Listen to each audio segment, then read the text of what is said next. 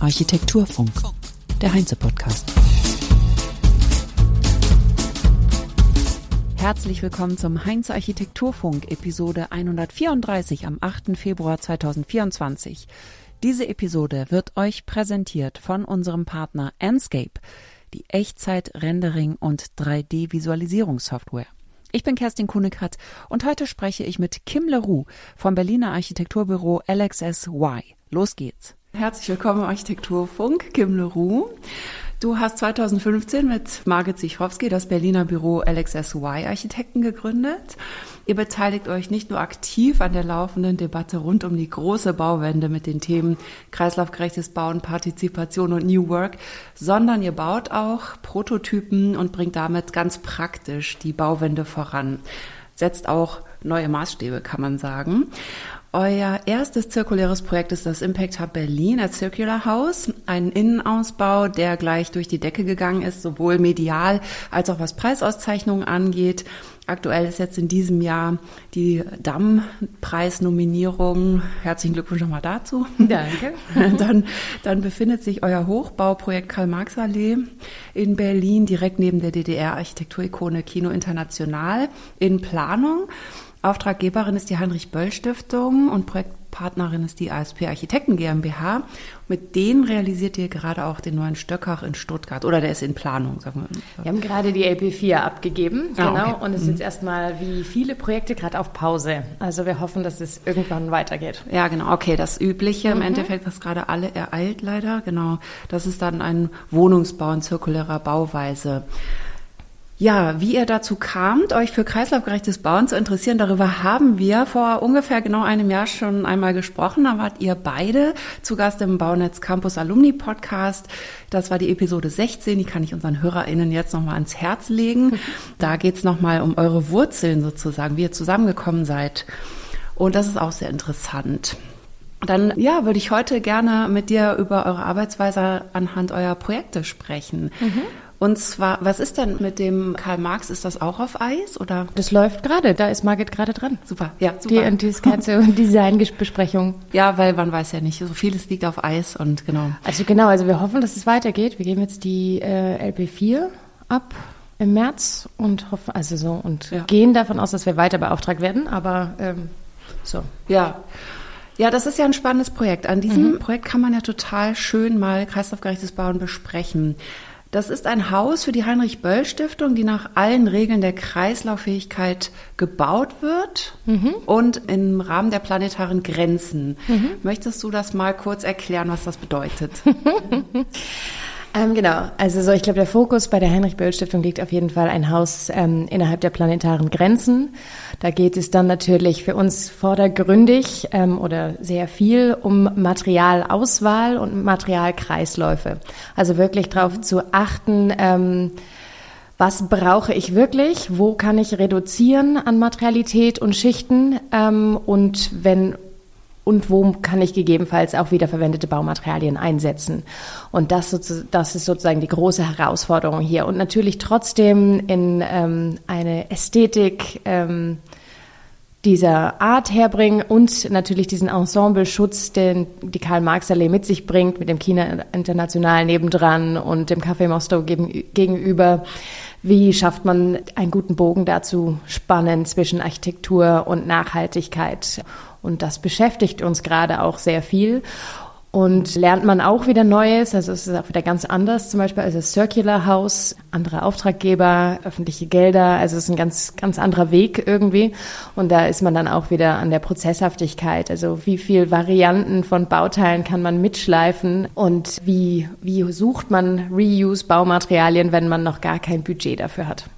Genau. Und wie macht ihr das jetzt? Also ihr, ihr seid sozusagen im Design und ihr habt die Bauteile noch nicht.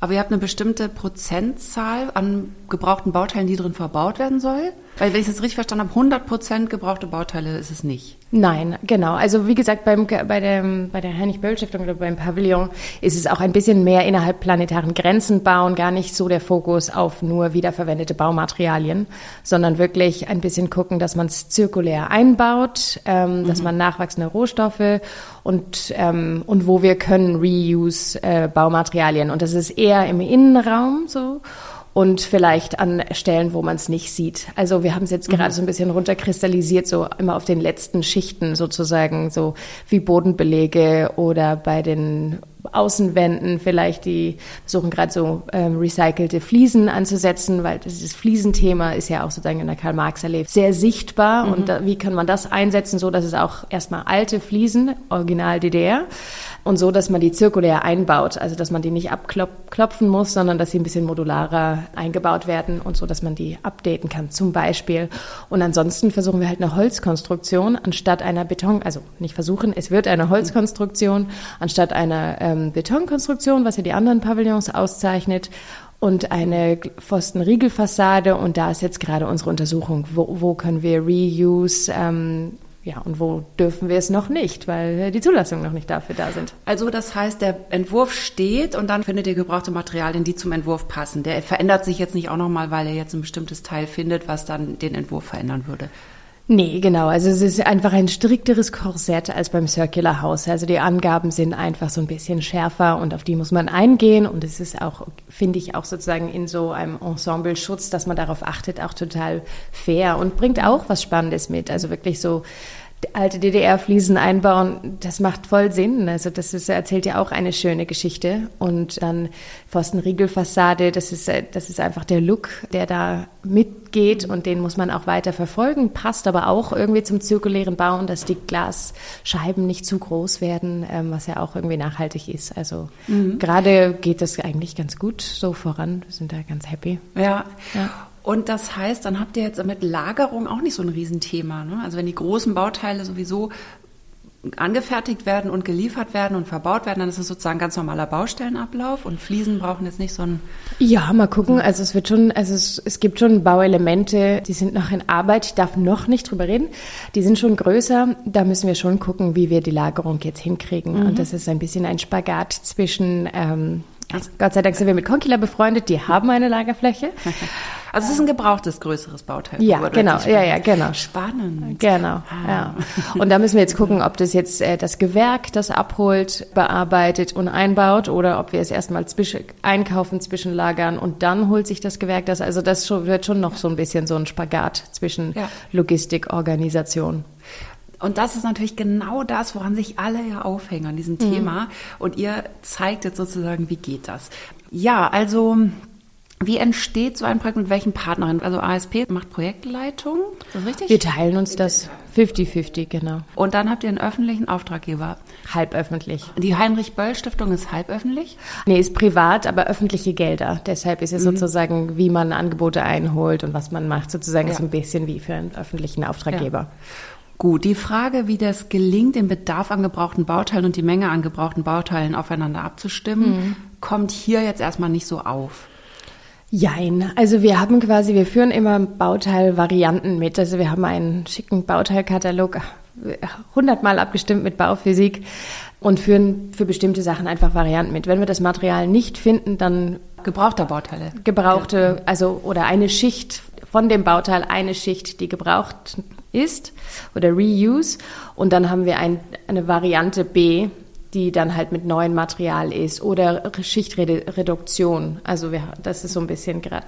Und die führen wir gerade noch mit. Ja. Mhm. Okay. Das heißt, wenn das Projekt fertig ist, dann können wir nochmal uns darüber unterhalten, theoretisch. Mhm. Dann würde es sich nochmal lohnen, genau hinzusehen, so und so viel Prozent konnte man jetzt sozusagen gebrauchte Bauteile einbauen. Und das ist neu, aber eben für zirkuläres Bauen geeignet. Genau. Und auch digital erfasst wahrscheinlich. Also genau, in diesem Bauteilkatalog zeigen wir jedes ähm, Bauteil, wie sortenrein es trennbar ist, sozusagen wie es verbunden ist. Also da sind so Notizen, dass man das schon in der LP3 schon weiß und dann weitergeführt wird, bis weil wir jetzt, da sind wir jetzt gerade in LP3 oder in Leistungsphase 3 und in der Leistungsphase 5 geht das dann einmal weiter, dass man immer guckt, alles muss sortenrein trennbar sein oder mit einer Beschreibung, wie man es trennen kann. So, das mhm. ist auf jeden Fall super wichtig. Und mhm. jede Lage wird da genau angeguckt. Mhm. Also kreislaufgerechtes Bauen kann man ja auch sagen, lässt sich in zwei große Felder aufteilen, in die biobasierten Werkstoffe und in, also wie Holz, Lehm, Stroh und so weiter, mhm. und in die technischen Kreisläufe wie eben Materialien, Fliesen oder Bauteile, mhm. größere Bauteile und so weiter. Seid ihr bei beiden, an beiden Kreisen sozusagen gleich dran oder wie geht das zusammen? Ich habe eher den Eindruck bei euch, dass ihr eher bei den technischen Kreisläufen äh, verhaftet seid, aber. Nee, nee, auf jeden Fall beide Kreise. Also es ist für uns ganz klar, dass biobasierte Kreisläufe einfach zukünftig, vor allem wenn man neue Materialien einsetzt, einfach wichtig ist, weil das dann produziert man einfach überhaupt keinen Müll. Deshalb diese Holzkonstruktion, mhm. wo wir können eher eine Holzwolle-Dämmung sozusagen, alles, was so ein bisschen biobasierter ist. Lehm ist auch bei uns ganz, also das ist für uns super wichtig und wenn es neu ist, dann gerne das. Bei diesen Brandschutzthemen ist es dann natürlich immer, dann geht es wieder in so einen technischen Kreis und dann gucken wir einfach so, dass wir auf jeden Fall darauf achten, dass es äh, in eine Wiederverwendung kommt oder kommen kann. So. Mhm. Ja, also nee, immer beide Kreise, aber es ist für uns sozusagen einfach normal, dass man sagt, wenn wir können, machen wir biobasierte Materialien. Ja.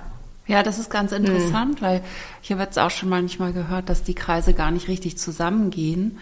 Und dann habe ich mich auch gefragt, aha, ist es halt wirklich so, dass man, dass es jetzt zwei verschiedene Gruppen gibt sozusagen. Die eine beschäftigt sich damit, die andere damit. Aber also ich hoffe nicht. Also ich glaube, man, also so als Architektin ähm, ist es, glaube ich, super wichtig. Man muss sich immer mit beiden Kreisen auseinandersetzen.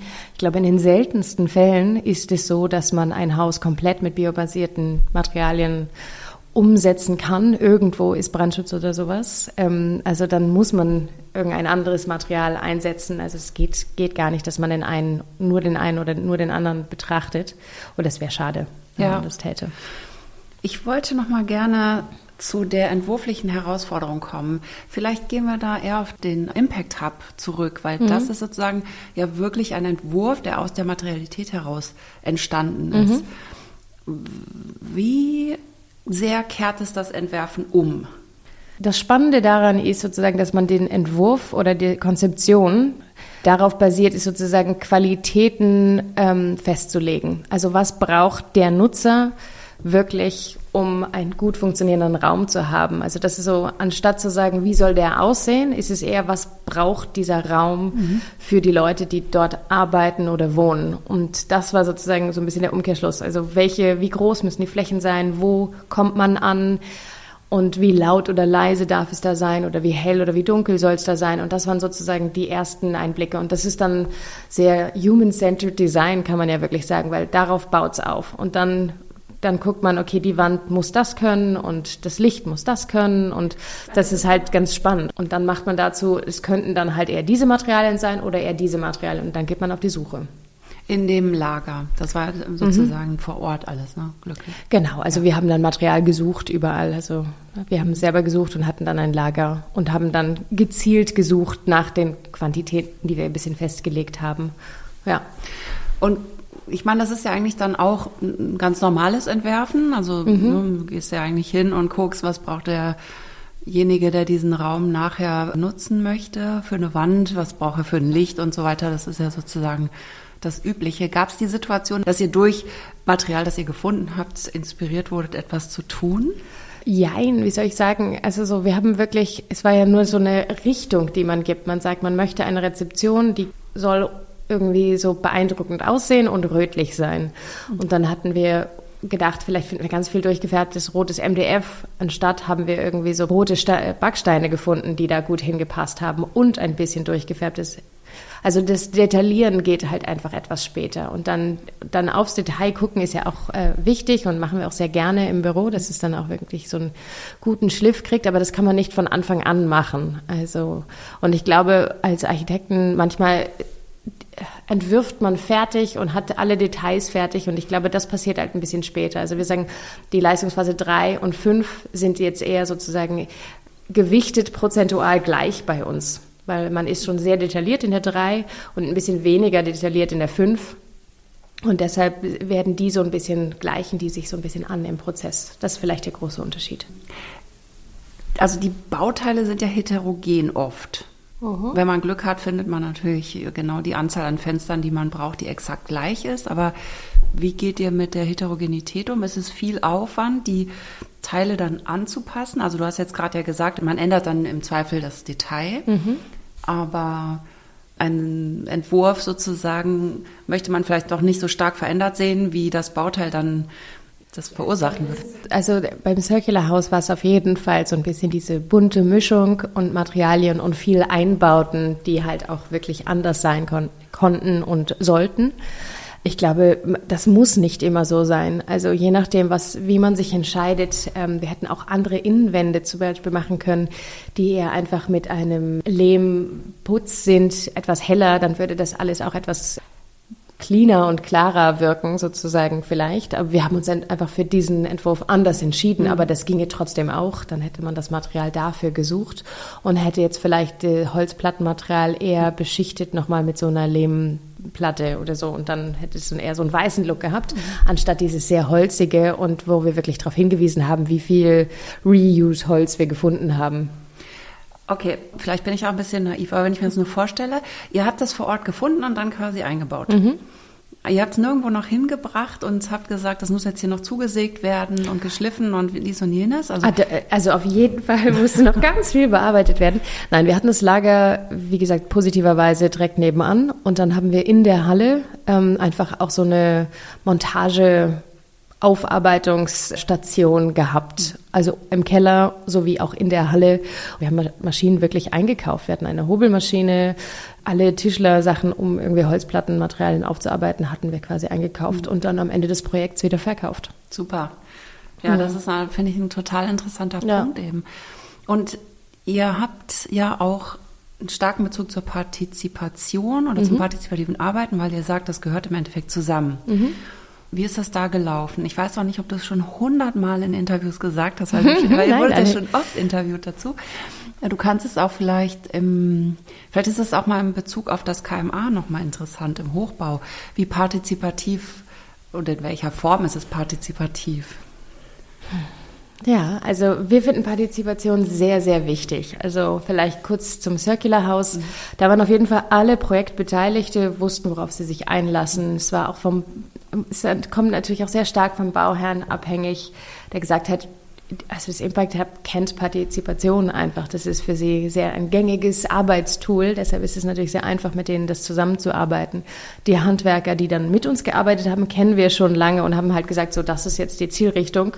Und die haben da alle wirklich gut mitgemacht und es war auch wirklich eine gute, tolle partizipative Stimmung auf, auf unserer Baustelle. Und auch die Fachplaner, die da mitgemacht, also die meisten, die da mitgemacht haben, das war wirklich äh, ganz toll. Also vor allem unser Brandschützer Andreas Flock, irgendwie wirklich ganz spitze. Das ist, also das macht ein gutes Projekt aus. Das hat alles sehr einfach gemacht. Bei KMA ähm, Oh, jetzt müssen wir kurz gucken, ja? Was, what's on the record, what's off the record. Also Partizipation ist wichtig, schwierig, aber wenn nicht alle Fachplaner mit am Strang ziehen, vor allem bei so einem Projekt, wo es ein bisschen mehr Anforderungen da sind oder genau, wie gesagt, dieses engere Korsett, da müssen natürlich alle an einem Strang ziehen.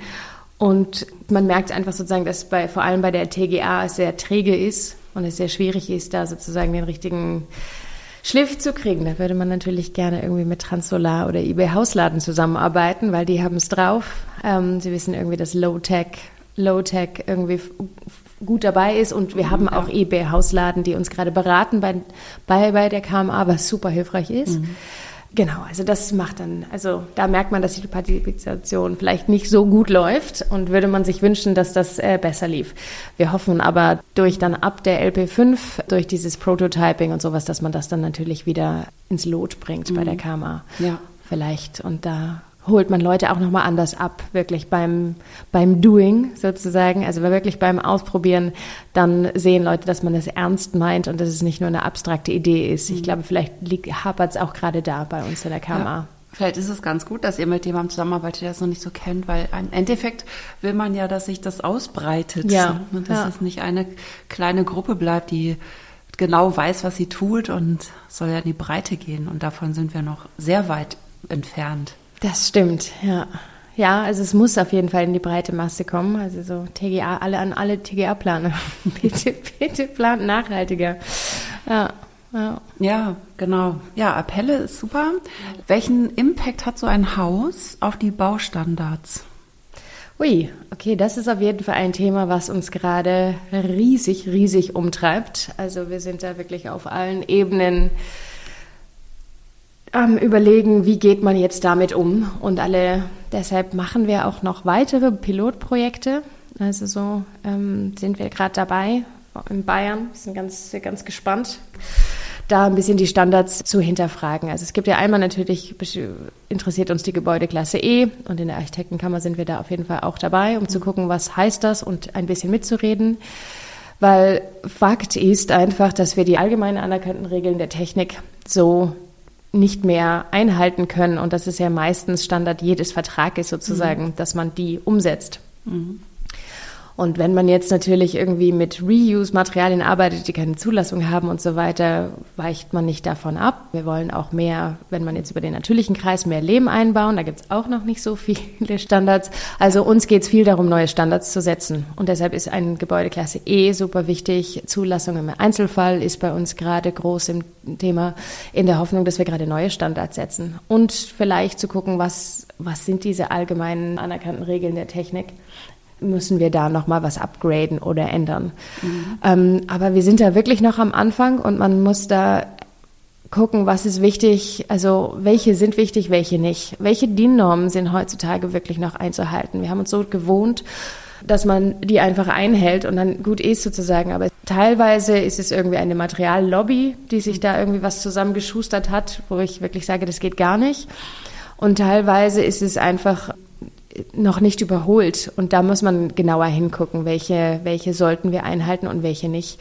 Und wie geht man damit um mit Bauherren, dass man sagt, okay, das ist jetzt eine DIN-Norm, die würde ich nicht mehr einhalten. Aber so rechtlich bauen da viele andere Sachen im Betrieb meistens auf. Allein die Arbeitsstättenrichtlinien, da kriegt man bestimmte Förderung für, wenn man die einhält. Mhm. So, die, aber 500 Lux überall braucht man einfach nicht. Mhm. So. Ja. Und da, da zu gucken, wie, wie schieben wir das an, das müssen wir, das ist ein Gespräch, was wir gerade mitten, da sind wir mittendrin. Mhm. Ja. Sozusagen die Leuchtenlobby ist auf 500 Lux mhm. gekommen in, mhm. in, jeder Ecke des mhm. Büros. Wie mhm. praktisch. Mhm. Ja, total spannend. Also da, da seid ihr sozusagen dran. Habt ihr auch Prüfstatiker selber mit am Start oder wie wird das geprüft? Das ist ja auch noch etwas, was sich auch im Wandel befindet, dass das Prüfen von Materialien leichter wird, damit sozusagen gebrauchte Bauteile auch natürlich auf Tragfähigkeit geprüft sind mhm. und so weiter und so fort. Genau, das, da sind wir sehr gespannt. Das sind die nächsten Projekte, an denen wir arbeiten. Hoffen wir, dass wir da so ein bisschen mehr Input zu kriegen. Oder wir sind gerade an einem Bestandsgebäude, wo jetzt gerade die Statik geprüft wird, um zu gucken, wie wir es weiterverwenden können oder umnutzen können woanders. Aber genau, wie gesagt, da können wir dann in noch einem Jahr drüber reden, über dieses Projekt. Ja, genau. Ja, ihr seid wirklich gerade mittendrin. Mhm. Wann kann man das Projekt Karl-Marx-Allee besichtigen? Oh, ähm, jetzt muss ich überlegen. Ich, 27, 28, irgendwie sowas. Ich bin, ich, da ich das nicht leite, kann ich das nicht sagen, das ist die Margit. Aber äh, 27 oder 8, 28. Okay. Irgendwie so. So um den Dreh. Okay, Circular mhm. House, ist in der Nähe von der Karl-Marx-Straße. Also ihr habt so ein Thema, Motto. Karl Marx. Karl Marx, genau. Das ist, was ganz bedeutet klar. das wohl? Hm? Ja, genau. Ja. Kann man ganz klar herausarbeiten. Mhm. So ist es, ja. Ja, super. Dann hören wir uns in einem Jahr wieder. Kim, mhm. vielen Dank für das Interview. Ebenfalls, dank dir. Und das war's für heute. Diese Episode wurde euch präsentiert von Enscape, die Echtzeit-Rendering- und 3D-Visualisierungssoftware. Schaut doch auch mal bei heinze.de vorbei. Das lohnt sich im Moment ganz besonders, weil der Heinze Architektur Award wieder neu gestartet und auf der Suche nach euren innovativsten und nachhaltigsten Projekten ist. Es winken Preisgelder in Höhe von 40.000 Euro. Ihr könnt teilnehmen, wenn euer Büro mindestens einen Sitz in Deutschland oder Österreich hat. Reicht eure fertiggestellten Bauprojekte der letzten fünf Jahre ganz einfach online ein und profitiert ab sofort vom Online-Voting für den Publikumspreis. Mehr Infos findet ihr unter heinze.de. Der Link in den Shownotes führt direkt zum Award. Danke fürs Zuhören, habt eine schöne Woche. Tschüss. Architektur Funk. Der Podcast wird moderiert und produziert von Kerstin Kunekat für die Heinze GmbH Berlin 2024.